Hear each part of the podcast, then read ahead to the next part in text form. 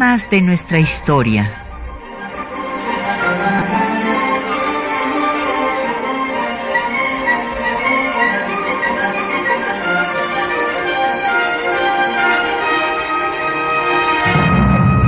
Un espacio que difunde el conocimiento del pasado para comprender nuestro presente. Programa a cargo de la maestra Patricia Galeana.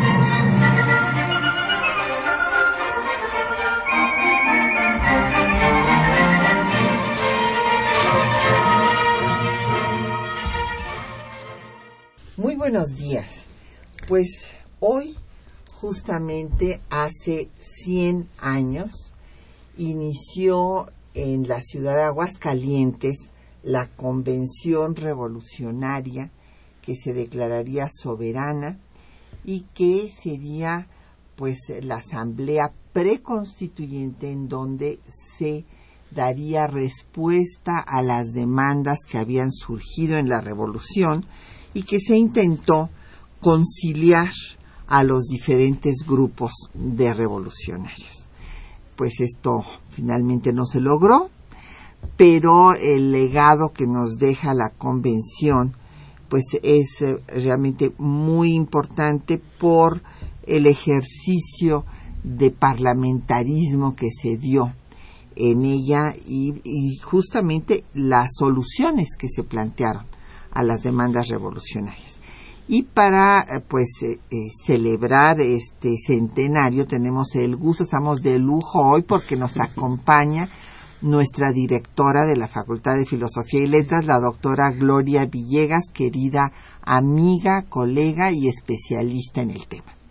Bienvenida, Gloria. Gracias por la invitación, es un gusto estar aquí. Y bueno, tenemos también para nuestros radioescuchas para que pues estudien, profundicen en el tema que tratamos, la historia militar de la revolución en la época de la convención.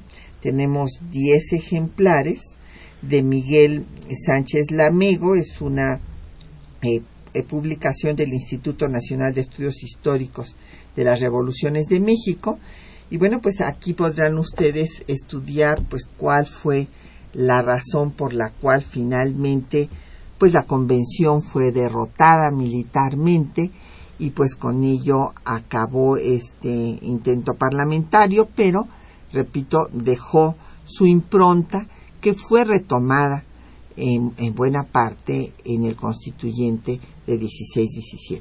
Llámenos eh, aquí están a su disposición, como siempre, los teléfonos para que nos haga comentarios. Hay que aprovechar que tenemos aquí a la doctora Gloria Villegas. Llámenos al 55 36 89 89 una alada sin costo 01800 505 26 88 un correo de voz 56 23 32 81 eh, correo electrónico temas de nuestra historia arroba yahoo.com.mx. En Twitter nos puede seguir en arroba temas historia y en Facebook en temas de nuestra historia UNAM. Y el programa lo puede usted escuchar, queda en línea en el www.radiounam.unam.mx. Bueno, pues eh, la doctora Gloria Villegas, como ya les decía a ustedes, es una de nuestras historiadoras más destacadas, especializadas en la revolución y en particular, además de sus trabajos de lectura obligada sobre Emilio Rabasa y su visión histórico-política y el constituyente de 16-17, o el debate político en México 1901-1916, bueno, pues escribe sobre Antonio Díaz Soto y Gama, que es justamente uno de los protagonistas de la convención.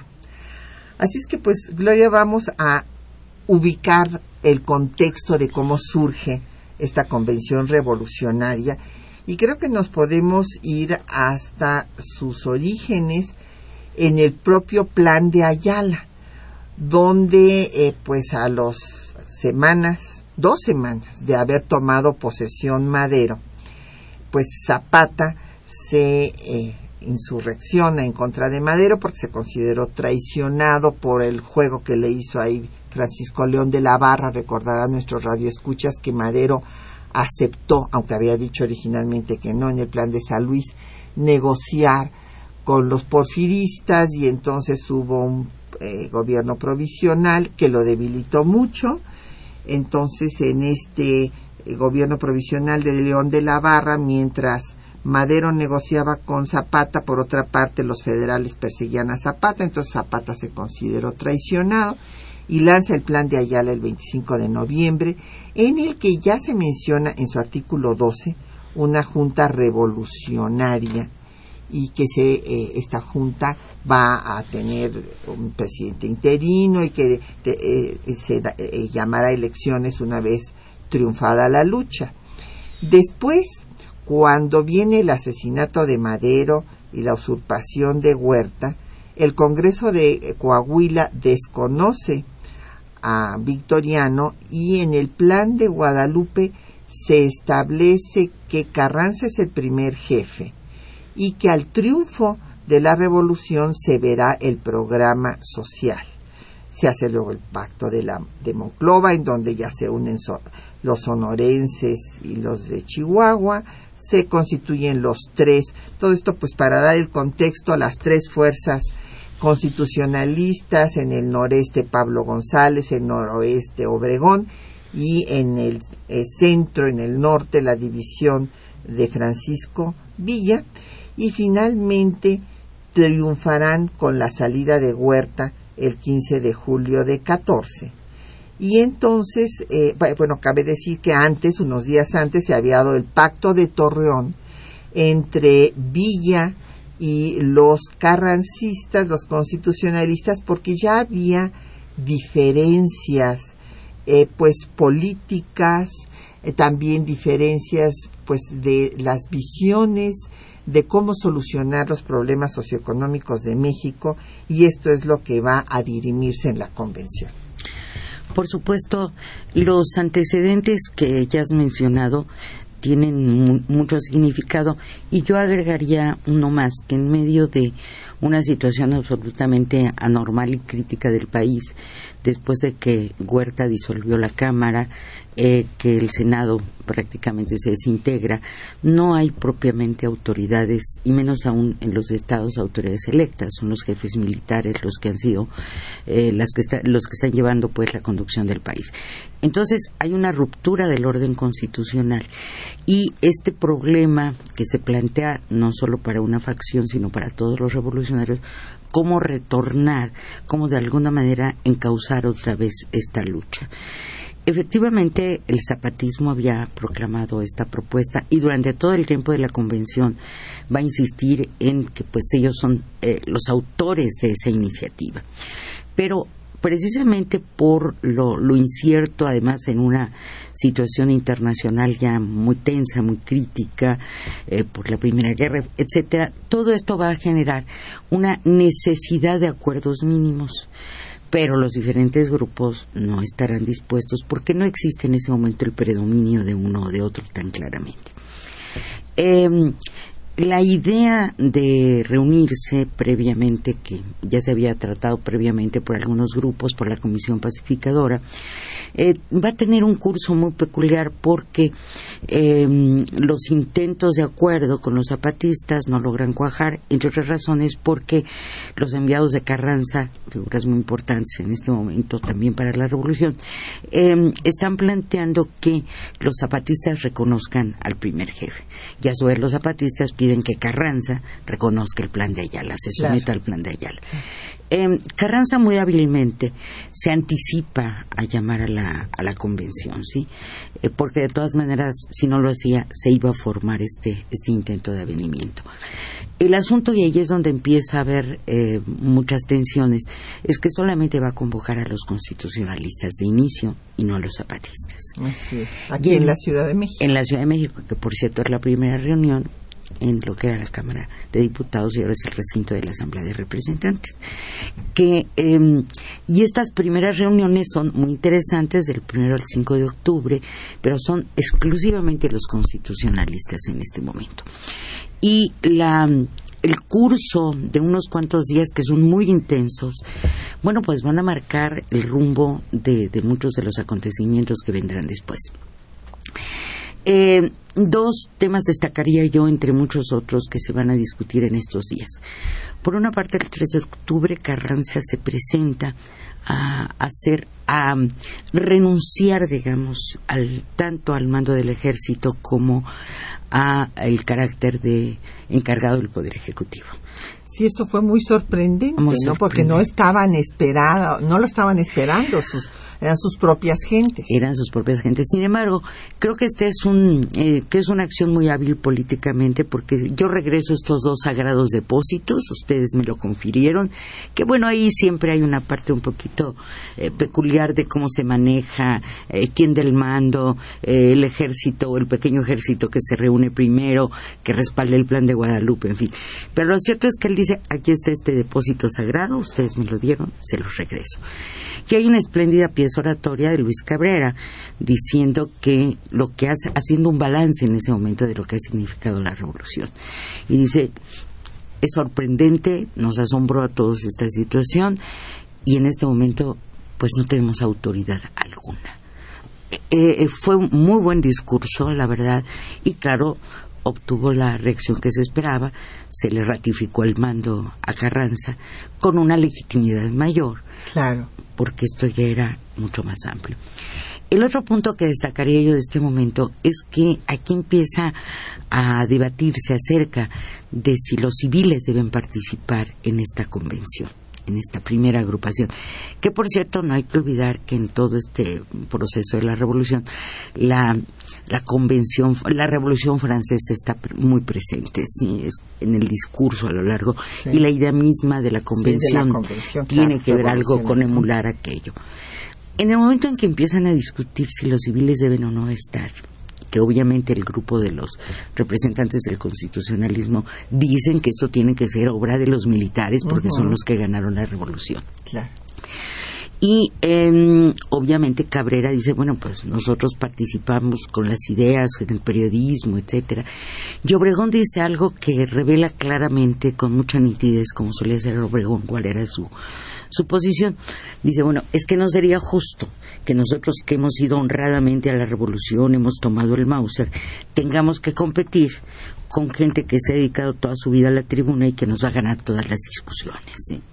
Muy, muy, muy hábil, como siempre. Sí, muy hábil. Finalmente, bueno, pues quedó el acuerdo de que serían los militares o sus representantes, ¿sí? Pero que básicamente serían los militares. Después, cuando llegan los zapatistas, una cosa que dice Paulino Martínez es que por la revolución se hizo con las armas y con las ideas, y que debe penetrar todo este debate que estaba en ciernes ya desde mucho tiempo atrás, y que en la convención va cobrando forma.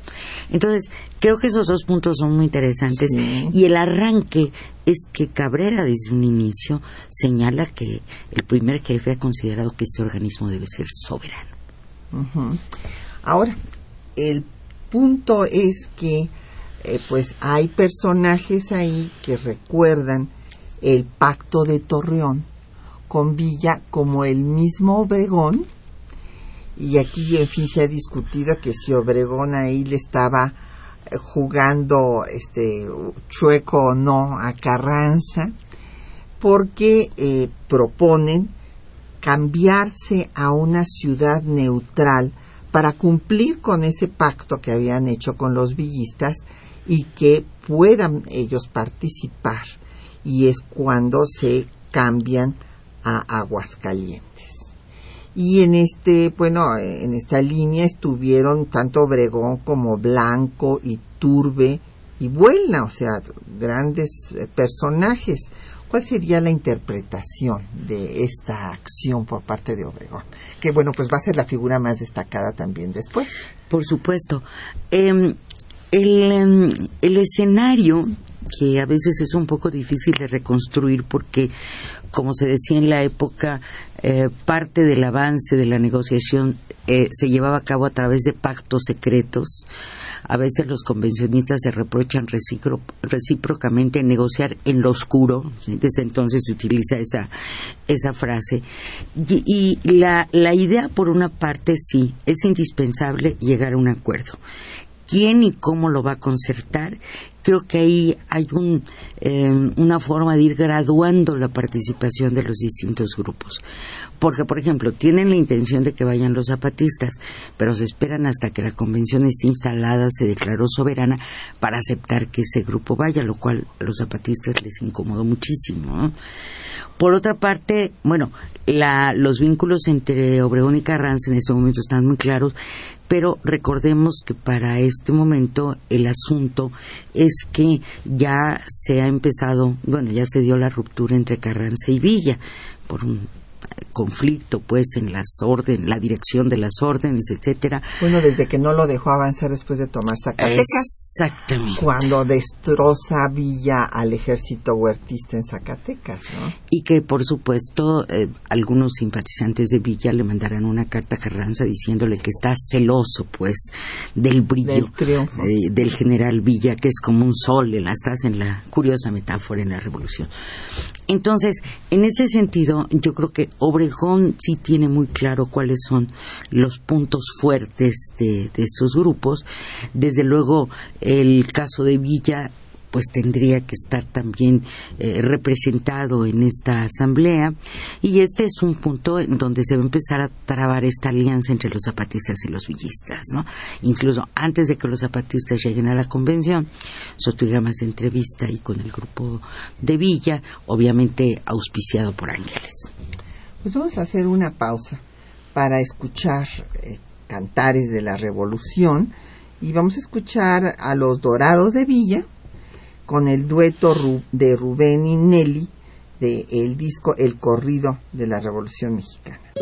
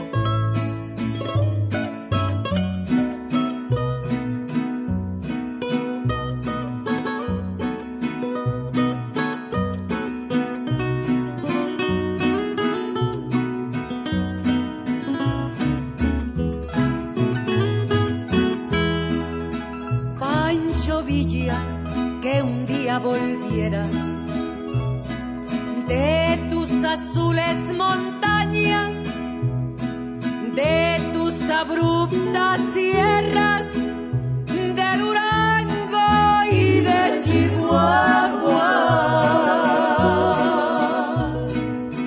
Pancho Villa te está esperando, tu caballo parado en el cielo, pa' que grites arriba dorado la revolución no ha terminado.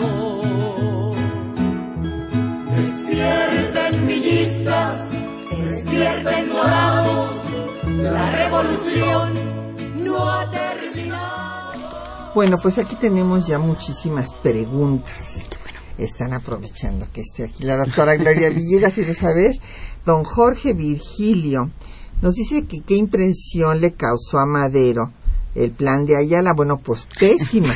y por supuesto, o sea, digo, para Madero fue una una sorpresa pues que alguien que había estado este había sido una parte central en la lucha pues se levantara en su contra no eh, considerando que bueno había una traición que no se estaba cumpliendo el objetivo de la revolución y algo que es muy interesante es que este y el resto de los planes reivindican, digamos, el plan de San Luis y el inicio de la revolución, ¿sí?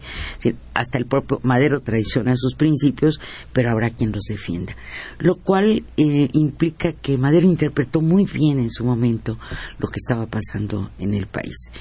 Desde luego creo que hay visiones divergentes. Eh, hay quien dice, bueno, pues es que pertenecen a grupos sociales totalmente distintos, Madero y Zapata pero mm, Madero apostó por una transición por la vía de las instituciones, porque como decías anteriormente, es pacífica, y creo que ahí el problema es que falló la, la, negociación y la comunicación, porque efectivamente, mientras por un lado estaba viendo una entrevista, por otro lado, pues los estaban atacando que es algo que va a ocurrir lamentablemente con frecuencia en esos años y que tiene que ver con la, inestabilidad y la fragilidad de las instituciones en ese momento, porque muchísimos le reclamaron a Madero que no hubiera asumido la presidencia de la República como lo, como lo hizo en el norte, como lo proponía el plan de San Luis, sino que haya aceptado un gobierno interino y un gobierno interino que finalmente dejaba en pie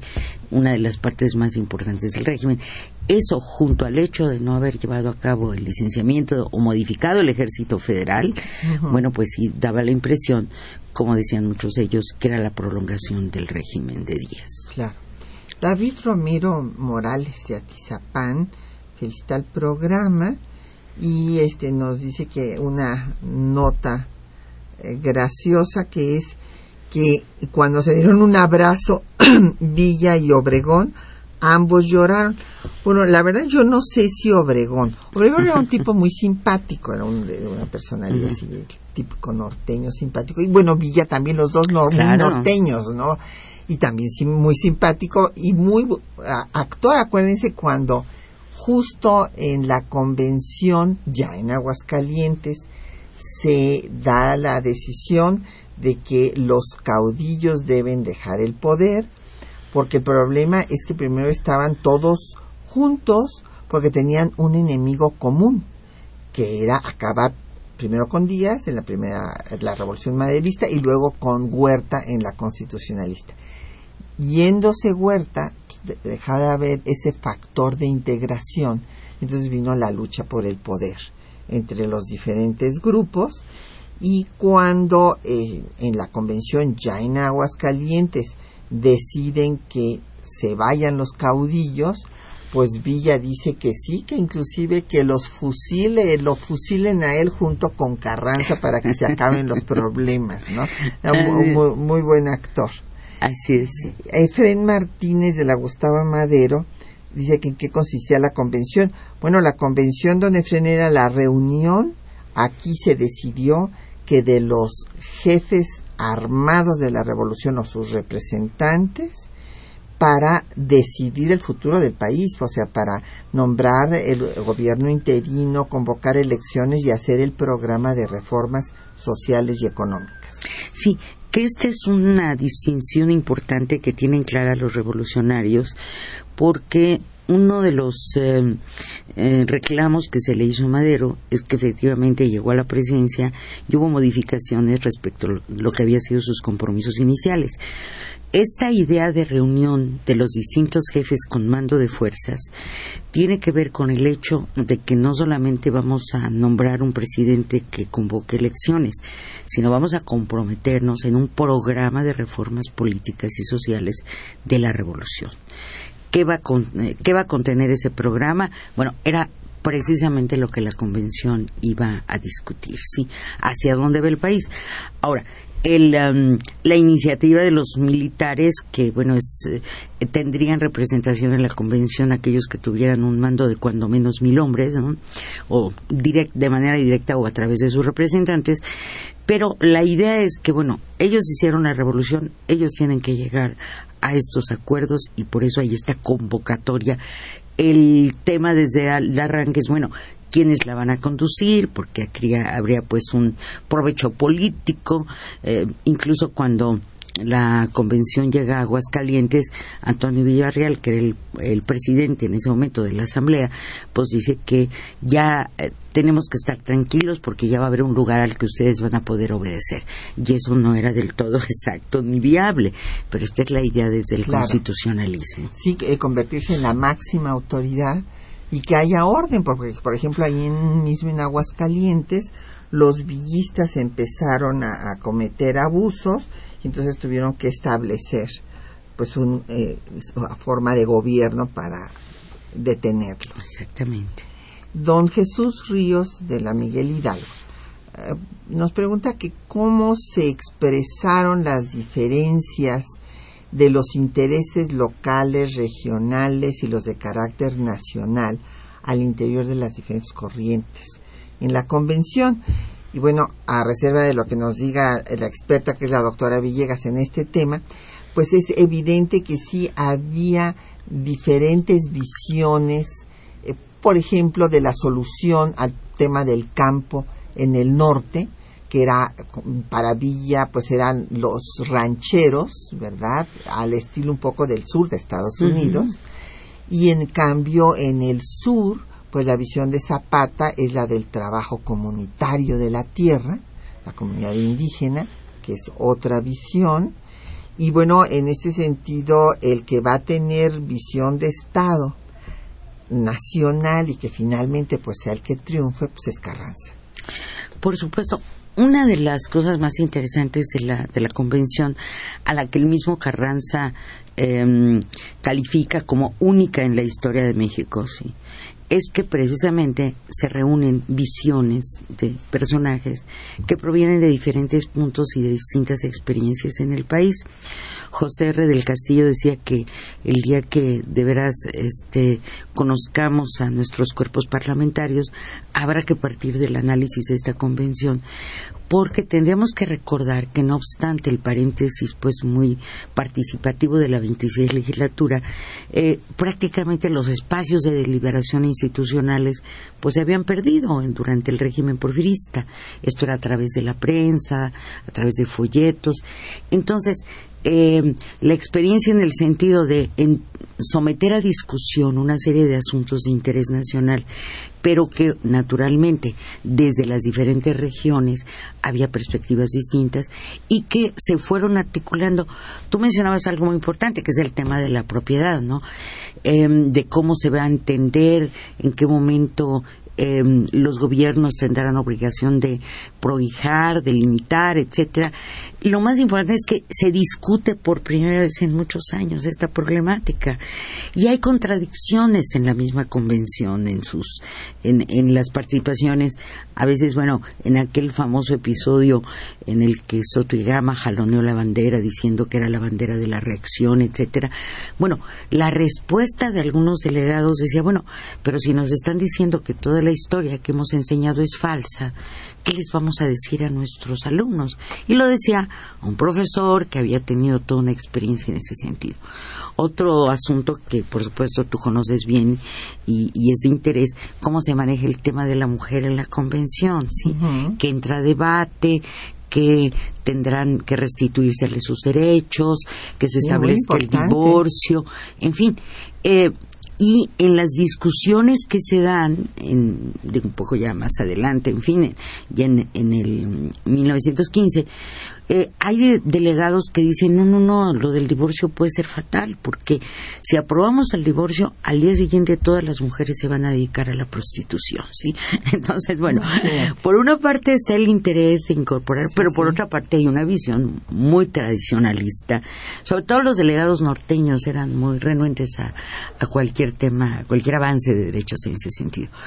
Eh, eh, entonces, bueno, sí, hay diferencias regionales, hay percepciones regionales, digamos, que son enormemente interesantes y que yo quisiera destacar algo que los militares este que, que participaron directamente o sus representantes sí realizaron un, un ejercicio intenso, responsable, eh, iban a consultar algunas obras cuando se trataba de leer algún tema, llama la atención, por ejemplo, que pues algunos, digo, hay gente culta como el mismo Soto y Gama que tiene lecturas, preparación, como Federico Cervantes, pero comentan los libros que están eh, consultando, que mencionen a Gustavo Le Bon en su obra Las psicologías de las multitudes, que siempre les gustó mucho a los mexicanos de ese tiempo porque explicaba de alguna manera aquello que se consideraba ingobernabilidad.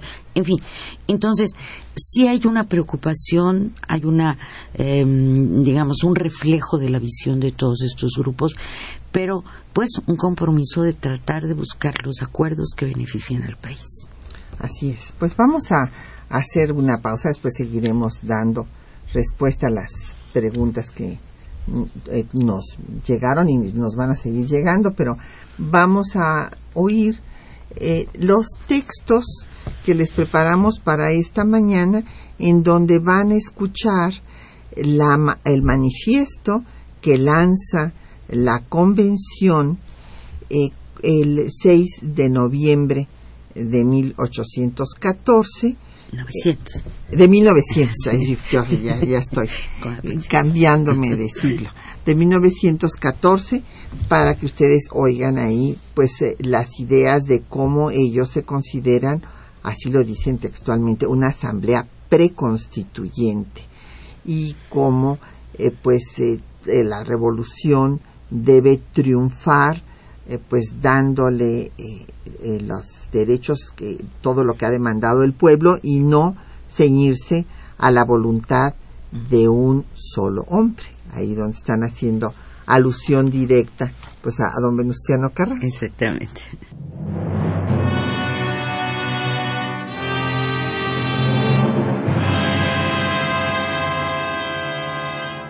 El primero de octubre de 1914 dieron inicio las sesiones de la Soberana Convención Revolucionaria en la Ciudad de México. Diez días más tarde, la convención se trasladó a la ciudad de Aguascalientes y para el 6 de noviembre de 1914 emitió un manifiesto con las siguientes declaraciones. Escuchemos. Mexicanos. La convención se ha reunido con el objeto de unificar el criterio revolucionario. Para determinar las bases y orientación del nuevo gobierno de la República, inspiradas en la opinión de la mayoría de sus ciudadanos armados, para que ese gobierno realice los ideales de la revolución y las instituciones democráticas, pues de este modo cumplimos con el compromiso solemne contraído con la nación de sustituir a la tiranía por un gobierno que satisfaga las necesidades públicas actuales. Y esa misma convención se ha declarado soberana para hacer efectivas y obligatorias sus resoluciones para todos los jefes del ejército, evitándose de esta manera la dictadura que podría resultar de permitir a cualquiera de ellos que tratara de imponer aisladamente su voluntad y su opinión al resto de los ciudadanos de la República. Somos el poder supremo nacional, porque hemos sido el supremo poder de la revolución. Nuestro movimiento armado no triunfó de la reacción debido al esfuerzo de uno solo de sus jefes, sino en virtud del concurso que hemos prestado todos para ello. Y del mismo modo que obedecimos a una sola idea, y estuvimos animados de una sola aspiración de redención y de progreso, para lanzarnos contra la dictadura, de esa misma manera, e impulsados por los mismos sentimientos, nos hemos reunido en esta convención ya no para derrocar y para destruir, sino para organizar y construir al nuevo gobierno republicano, en el cual se han de sintetizar todos nuestros ideales y todas nuestras tendencias. Esta convención es soberana porque en ella están sintetizadas la fuerza y el pensamiento de la revolución. Para nosotros deben concluir los tiranos, y para la Convención es una necesidad primordial hacer efectiva la paz en la República. Constituidos así en asamblea para ser escuchados, y en poder supremo de la nación para ser obedecidos, podremos acabar para siempre con las ambiciones individuales de poder, con las intrigas de gabinete y con la inmoral y antipatriótica labor del incondicionalismo. La República entera ha cifrado todas sus esperanzas de mejoramiento social y político en esta convención, y para satisfacer sus anhelos debemos hacer respetar nuestras resoluciones, no precisamente porque contamos con la fuerza de las armas para ello, sino porque nos apoya la inquebrantable fuerza de la opinión pública. Se ha pretendido relegarnos a un papel secundario, con el pretexto de que somos o debemos ser la representación genuina de un hombre, siendo así que constituimos la base democrática del futuro gobierno, en nuestro carácter de asamblea preconstituyente. Conscientes, pues, del papel histórico que desempeñamos en este instante, y asumiendo la responsabilidad de la suerte de la República, hemos elegido al presidente provisional de ella y declaramos que estamos resueltos a sostenerlo a pesar de todos los obstáculos, contra todas las rebeldías y sobre todas las ambiciones de aquellos que, inspirados solo en intereses mezquinos, no se resuelvan a colaborar en la nueva organización del gobierno nacional emanado de la revolución. Mexicanos. La primera asamblea preconstituyente emanada del movimiento revolucionario que derrocó a las dictaduras que acaban de pasar, os demanda vuestra colaboración unánime, en la cual están vinculados los destinos nacionales, y debéis estar ciertos de que al proceder así, habéis merecido el bien de la patria. Aguascalientes, 6 de noviembre de 1914.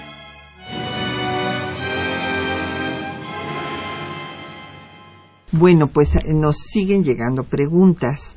Ahí este, eh, tenemos a doña Alicia Valdés de la Venustiano Carranza, que, nos, que le gusta el programa. Muchísimas gracias, doña Alicia, que quiere saber quién le puso el nombre a los Dorados de Villa. Pues mire, se lo vamos a investigar, porque la verdad no este, tenemos la certidumbre de quién les haya puesto así.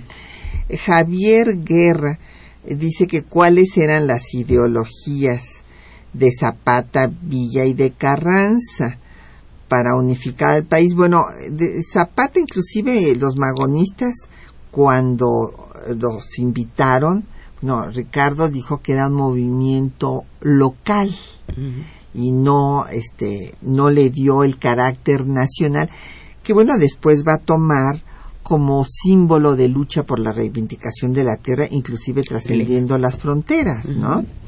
Y en el caso de Villa, pues es un luchador social, pero yo no diría pues que tiene una ideología definida, no sé, a ver eh, eh, eh, qué nos dice la doctora Villegas. Y en cuanto a Carranza, bueno, pues él tiene el sentido de, de, organizar al Estado. Y pues sí es consciente de que hay que dar respuesta a las demandas sociales. Y por eso en 1915 va a venir pues una bola de leyes, empezando por la ley agraria del 6 de enero, pues para dar esta respuesta, que es muy interesante porque se van dando al mismo tiempo, o sea, empieza el 6 de enero la ley agraria y el 14 de enero Manuel Palafox, secretario de Agricultura de la Convención, este también reparte tierras. A ver, eh, eh, me parece que este es un punto eh, que vale la pena, en el que vale la pena detenerse, porque cuando hablamos de las ideologías de los distintos grupos, naturalmente hay ideas trazadas, pero en la misma, en la misma lucha, en la misma deliberación, pues se van afinando una serie de temas. Por ejemplo, cuando los zapatistas lograron que se discutiera el plan de Ayala en la convención, pues es la primera exégesis, diría yo, del plan de Ayala de manera pública y hay ocasiones en donde Paulino Martínez y Soto y Gama discrepan en la interpretación y el alcance de un artículo entonces, no es algo que sea tan, tan estático ni rígido. Sí sabemos que, bueno, en el caso del zapatismo viene ya una idea muy clara de, de reivindicación del asunto de la tierra, que sobre todo, bueno, la, la inequidad que se ha generado, la injusticia, en fin. Pero el mismo zapatismo en el curso de la, de la convención, pues va a tener expresiones muy interesantes en uno de los últimos manifiestos que firma Zapata bueno, él dice que verá con buenos ojos el concurso de comerciantes, industriales, etcétera, siempre que no se afecten los derechos de la comunidad. Es decir, eh, la configuración y la manera como se van expresando estos temas va variando por supuesto también por la influencia de estos intelectuales que están, digo, gente como Soto y Gama, Magaña, en fin, cerca de Zapata, Cabrera, al lado de Carranza. Ahora, en el caso de Villa, efectivamente creo que hay una parte mucho más de luchador social, el divino bandido, como se refería el Santos Chocano, por ejemplo, ¿no? Y hay una, eh, digamos, una base social muy importante que a lo mejor no llega a teorizarse, pero el mismo Villa también está en la tónica de expedir leyes, ¿no? Y en el caso de Carranza, por supuesto, eh, la idea de, eh, es una idea pues de formar, configurar un Estado, pero lo que pasa con el constitucionalismo es que va siendo permeable a todas estas ideas sociales. ¿sí? Las adiciones al plan de Guadalupe ya de, perdón, de diciembre de 14, pues es un amplísimo programa social que de arranque el constitucionalismo no había planteado y que hay esta incorporación de demandas. Algunos dicen, bueno, nos están arrebatando estas demandas, pero en otra percepción quiere decir que no es una sola línea la que se tenga que trazar para resolver los problemas. Y en esta concatenación, digamos, de eh, propuestas, de discusiones, de formulación de leyes, es donde me parece que se lleva a cabo pues un ejercicio político inédito y la eh, el tema que creo que eh, se, se toca aquí que también vale la pena considerar es que ante la ausencia de un poder legislativo instituido de cámaras locales menos bueno yo en algún libro he dicho pues México se convierte en un país de legisladores cuando no hay, digamos, las estructuras institucionales, porque emergen todas estas leyes de distintos lugares. Y es ahí donde las gentes que se formaron como abogados en los años anteriores en las instituciones creadas desde los tiempos de Díaz tuvieron mucho que hacerse porque eh, gente como Roque Estrada, que también era abogado, que estuvo muy cerca de Madero, participar en el constitucionalismo, Cabrera, que es un hombre que tiene muy clara la idea de lo que significa una revolución, romper con las leyes y hacer otras, ¿no?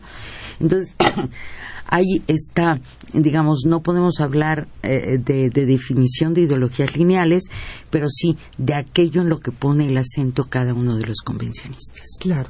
Y bueno, don José Alfredo, sí, por Twitter eh, nos dice que, eh, que si hay antagonismo entre los zapatistas y los villistas. No, yo al contrario, o sea, se va a dar una alianza y bueno, llegarán eh, juntos mm, perdón, este, a Xochimilco, donde, donde hacen el pacto, entran a la Ciudad de México, y bueno, después viene el repliegue de Villa otra vez hacia el norte, aun cuando Ángeles le sugiere atacar a Carranza en Veracruz.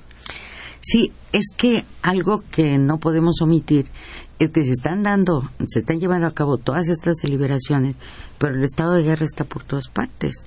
Por ejemplo, la convención modifica su composición porque hay militares que ya no están con este grupo, bueno, el mismo Obregón que finalmente se separa de la de la convención y para los convencionistas es es una pérdida terrible, ¿no?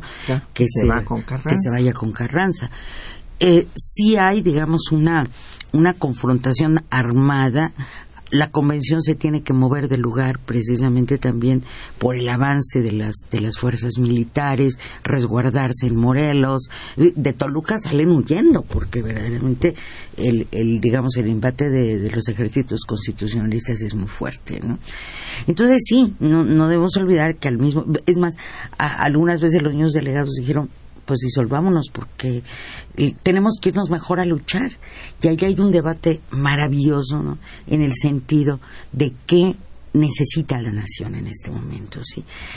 Eh, la relación que se mencionaba entre Villa y, y, Zapata creo que es una relación que se da de manera muy interesante, que incluso hay una comprensión de lo que son ambos elementos para la revolución cuando los eh, cuando Ángeles llega con el grupo invitar a los eh, zapatistas a que eh, manden delegados a, la, a, la, convención, los reciben con un artículo de periódico, de la prensa muy bonito en el periódico El Eco del Sur, donde dicen bienvenidos porque los guerreros del norte son el cerebro de la revolución y los revolucionarios del sur son, son el alma y el espíritu. O sea, que había una sensibilidad, digamos, de ambas partes de que podían eh, marchar juntos. Y creo que eso eh, finalmente lo que ocurre, eh, sin demérito una figura tan interesante como Villa que Martín Luis Guzmán trazó magistralmente en, este libro,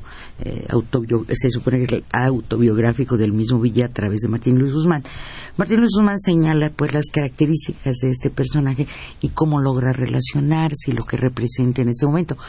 Ahora, son todas estas figuras que, diría yo, en la misma etapa de la revolución alimentaron su propio mito o quienes estaban alrededor de ellos los convirtieron en figuras eh, relevantes y simbólicas. Claro.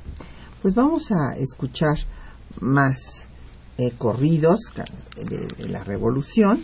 Ahora vamos a oír eh, el himno zapatista de Macorio Silva y está eh, interpretado por el conjunto que se llama La Milpa de México.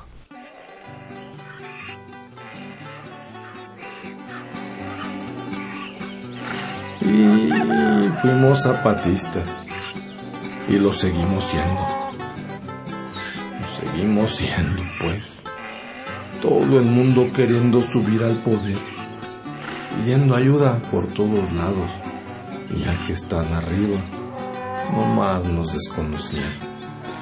Como a Zapata, me querían desconocer su plan de Ayala.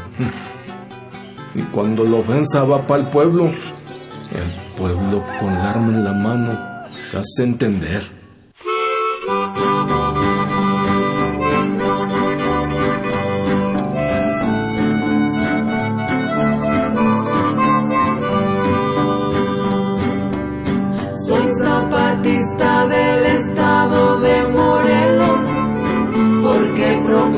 El plan de Ayala y de San Luis. Si no le cumplen lo que al pueblo le ofrecieron, sobre las armas los hemos de hacer cumplir. Soy zapatista del estado de Morelos, porque proclamo el plan de Ayala y de San Luis. Si no le cumplen lo que al pueblo le ofrecieron, sobre las armas nos hemos de hacer cumplir, para que adviertan que al pueblo nunca se engaña, ni se le trata con enérgica crueldad. Si somos hijos no entrenados de la patria, los herederos de la paz y libertad. Patriota guerrillero que peleó con gran por defender su patrio suelo. Espero que ha de triunfar por gracia del Ser Supremo para poder vivir en paz en el estado de Morelos.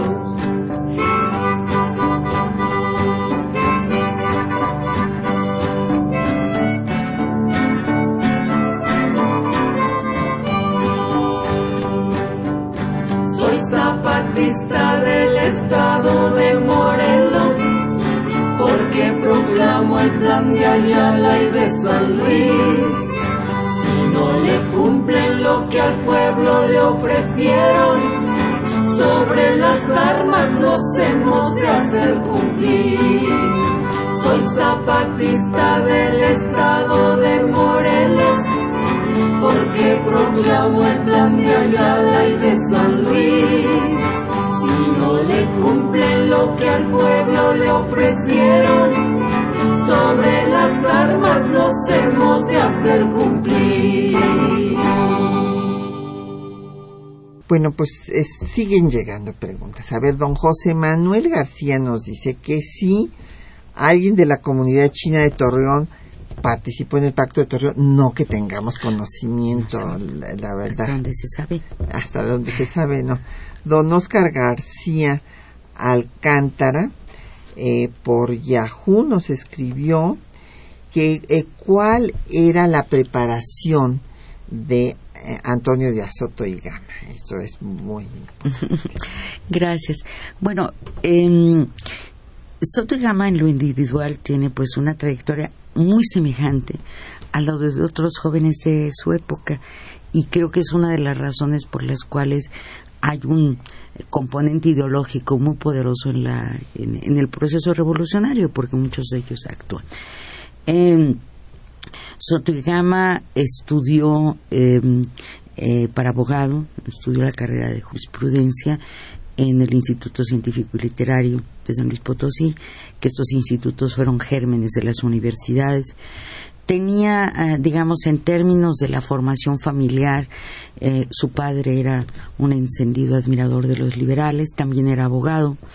Eh, según cuenta la familia, era una gente muy respetada, le decían, se llamaba Conrado, le decían don honrado, y eh, por otra parte, la madre de Sotogama era una mujer con profundas creencias religiosas, y la combinación que resultó finalmente pues fue que eh, Antonio era un hombre con valores éticos muy bien fincados y esto fue uno de los factores que le permitió ser una figura muy importante en este proceso. Quiero decir además que en, el maravilloso archivo y que gracias a la generosidad de su familia hemos podido consultar, aparecen testimonios de su formación juvenil. Eh, se encuentran ahí los trabajos que él hacía para las eh, para los cursos de que llevaban en la en el Instituto Científico y Literario. Pero todavía más interesante es que la, la familia Soto y Gama acostumbraba a hacer un festejo el 15 de septiembre, festejo familiar por la independencia, y terminaba con un discurso que siendo todavía un adolescente muy joven, Soto y Gama pronunciaba. Afortunadamente se conservan esos discursos escritos que su papá guió, lo guió para que se hicieran. Entonces ahí hay una visión crítica de la sociedad, una idea de que México tiene una tradición de figuras importantísimas, de Hidalgo, en fin, como todas las revoluciones, y eso nos parece muy interesante a los historiadores, siempre tiene que haber una visión del pasado para mirar al, al futuro. Él em, participó muy pronto, muy temprano en el grupo de Camilo Arriaga, en el club que se fundó eh, con la idea, digamos, de eh, em, impulsar la formación de un partido liberal, en virtud de que parecía que el clero estaba otra vez volviendo a cobrar un gran, una, gran fuerza. Y eh, la tesis de Soto y Gama fue sobre el municipio libre. La presentó precisamente una, una síntesis de esa tesis en el Congreso Liberal. la parte de las resoluciones del Congreso Liberal este, en esa materia se extractaron de la tesis de Soto y Gama. Y hay, diría yo, una formación que tiene mucho que ver con, y es análoga a otras instituciones y que la pauta de alguna manera la Escuela de Jurisprudencia ¿no? de la Ciudad de México es que los abogados tenían una muy buena formación histórica. Lo mismo eh, conocían conocían el derecho romano, pero también conocían la historia romana, eh, conocían las leyes que provenían de distintas tradiciones, la francesa, por ejemplo, que es muy fuerte y muy importante en esta época. Entonces, bueno, Soto es un personaje, es un hombre inteligente que se forma en un ambiente propicio desde el punto de vista este, familiar y académico. Y muy pronto empieza a tener esa iniciativa de los jóvenes, funda, por ejemplo, una sociedad patriótica que se llama Huachichichimeca, pero que tiene que ver con la región.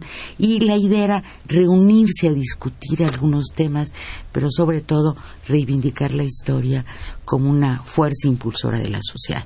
Eh, Esto es, digamos, hasta 1900, después se vincula con el magonismo, pero, pero creo que la formación, y, agradezco la pregunta porque a veces eh, nos eh, vemos a los personajes ya en el momento de la acción y omitimos toda esa parte formativa que como decía, me acuerdo mucho que decía don José Cebalades en sus memorias que pues el carácter se forma, para los 12 años ya está formado y, y, previsto lo que va a ser el hombre en el futuro.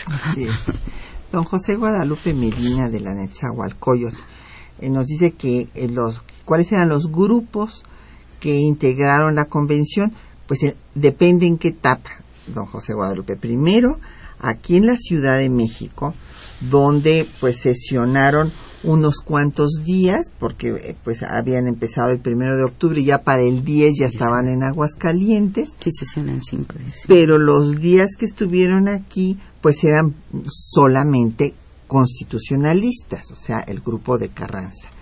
Ya cuando están en Aguascalientes, pues se suman los villistas primero y después los zapatistas. Entonces van a ser estas las tres corrientes que conformen la convención en Aguascalientes. Y bueno después viene la ruptura eh, y este se salen Obregón y su grupo se van con Carranza y ya se quedan nada más villistas y zapatistas que vendrán acá a la Ciudad de México, después a Cuernavaca y bueno pues luego ya van a, fundar una convención subalterna pero que eh, pues ya va a ser derrotada militarmente y por lo tanto pues solamente tendrá su efecto a partir de las ideas que se retomen en el constituyente. Doña Hilda de San Román nos dice que hoy en día hay divisiones entre los historiadores, los villistas, los carrancistas, etcétera, que parece que seguimos en los tiempos de la convención. Bueno, me parece muy interesante este, ese comentario, doña Hilda, porque claro, eh, lo que pasa es que a veces los historiadores, pues sí, como entendemos también a los personajes que estudiamos, pues eh, en muchas ocasiones se les defiende apasionadamente para explicarlos y luego se llega pues sí a estas diferencias. Sí, sin embargo, claro, a, medida que se estudia con mayor profundidad y se entiende un personaje, uno puede acabar por simpatizar mucho o por no simpatizar. hay cosas que eh, a lo mejor a la distancia eh, se ven de, de manera diferente. Pero yo aquí lo que rescataría es que hay un contingente muy amplio, afortunadamente, de historiadores de distintas generaciones estudiando estos temas. Por supuesto, bueno, el, constitucionalismo, pues bueno, triunfó y a partir de esto puede uno pensar que era la, figura que realmente tenía la mejor estrategia en ese momento. Pero cuando revisamos a los otros grupos y a los otros caudillos, nos damos cuenta de la enorme fuerza que tuvieron para la definición final, digamos, precisamente del rumbo del país. Entonces yo diría que tenemos eh, em, visiones diferentes, pero la vida académica se forma de discusiones que regularmente son fructíferas, ¿no? Ese es el... Y eh, nos pregunta también doña Hilda que cómo reaccionó la ciudadanía eh, frente a la convención. Bueno, pues en Aguascalientes estaban de fiesta, fue, fue una fiesta impresionante que nos refiere don Vito Alessio Robles, ¿no? Y se cantaba en todos lados las canciones de la Revolución, la delita, Jesucita en Chihuahua, etcétera, etcétera, ¿no? Sí, eh, la, la llegada, digamos, de estos grupos sí es un, es un cambio para ciudades que viven con otro ritmo, ¿no? Y efectivamente tenemos narraciones muy bellas de, de, la, de la llegada de la convención a distintos lugares, ¿no? Desde luego, bueno, esto a veces se, se mezclaría y era lógico, pues, con el temor de los excesos que se pudieran cometer y que de hecho se cometieron en algunos en algunos lugares. Eh, en los mismos debates eh, de la convención se va reflejando la, la reacción de las ciudades. Hay, por ejemplo, en la Ciudad de México un grupo de mujeres que se presentan pues a pedirle a la convención que haga algo para que se resuelva el problema de la escasez, del hambre, pues ya sabemos que en todos estos procesos este el tema incluso de la moneda exactamente, sufre mucho la población. A los convencionistas, por ejemplo, les gusta muchísimo esta, esta recepción ¿no? de, la, de la ciudadanía, que obviamente se reseña en, las prensa, en la prensa. La convención tiene su propio periódico dirigido por Heriberto Frías, de publicación irregular, pero que nos deja un maravilloso este registro ¿no? de lo que ocurrió en ese tiempo. Hay un artículo muy bonito que escribe, un editorial que escribe Heriberto Frías, donde se refiere a la gironda y la montaña en la convención, sin los grupos contrapuestos, otra vez con la analogía de la, de la Revolución Francesa. Ya hay un momento, el 21 de marzo, cuando están, llegan los convencionistas a la Ciudad de México, que hay realmente una recepción muy efusiva. Y es muy interesante cómo por ser el 21 de marzo, preguntan si va a haber sesión, que se conmemora pues el nacimiento del benemérito y se desencadena una discusión interesantísima sobre Juárez sobre qué representó Juárez. Los convencionistas radicales pues no estaban de acuerdo porque decían que al fin y al cabo había sido de pensamiento burgués. Pero Tilio Montaño refiere muy emocionada la presencia de las mujeres que acudieron a, hacer, a recibir a los convencionistas. Incluso también en la tónica de aculturamiento, digamos, que tenían estos grupos, Montaño dice que son, que vio desfilar a las mujeres que son como cornelias que darán a luz a muchos gracos. Lamentablemente ya se nos acabó el tiempo y nos quedaron una bola de preguntas importantísimas, por lo cual emplazamos desde aquí a la doctora Gloria Villegas para que regrese porque nos falta justamente todo el legado de la convención.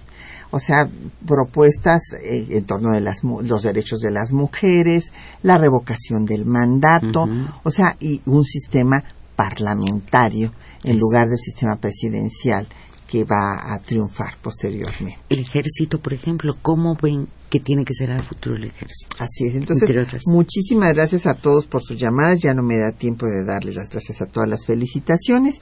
Y este, pues tendremos otro programa sobre el legado de la convención. Le agradecemos a la doctora Gloria Villegas que haya compartido su tiempo y conocimientos con nosotros. Encantada, muchísimas gracias. Y muchas gracias a nuestros compañeros que hacen posible el programa en la lectura de los textos, Juan Stack y María Sandoval, en el control de audio, Miguel Ángel Mendoza, en la producción Quetzalín Becerril, en los teléfonos Alejandra González con el apoyo de don Felipe Guerra y se despide de ustedes Patricia Galeana hasta dentro de ocho días.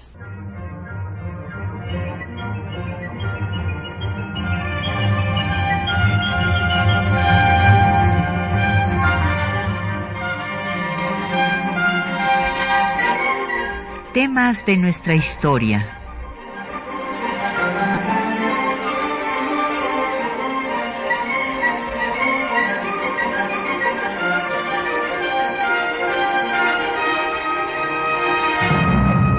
Un espacio que difunde el conocimiento del pasado para comprender nuestro presente.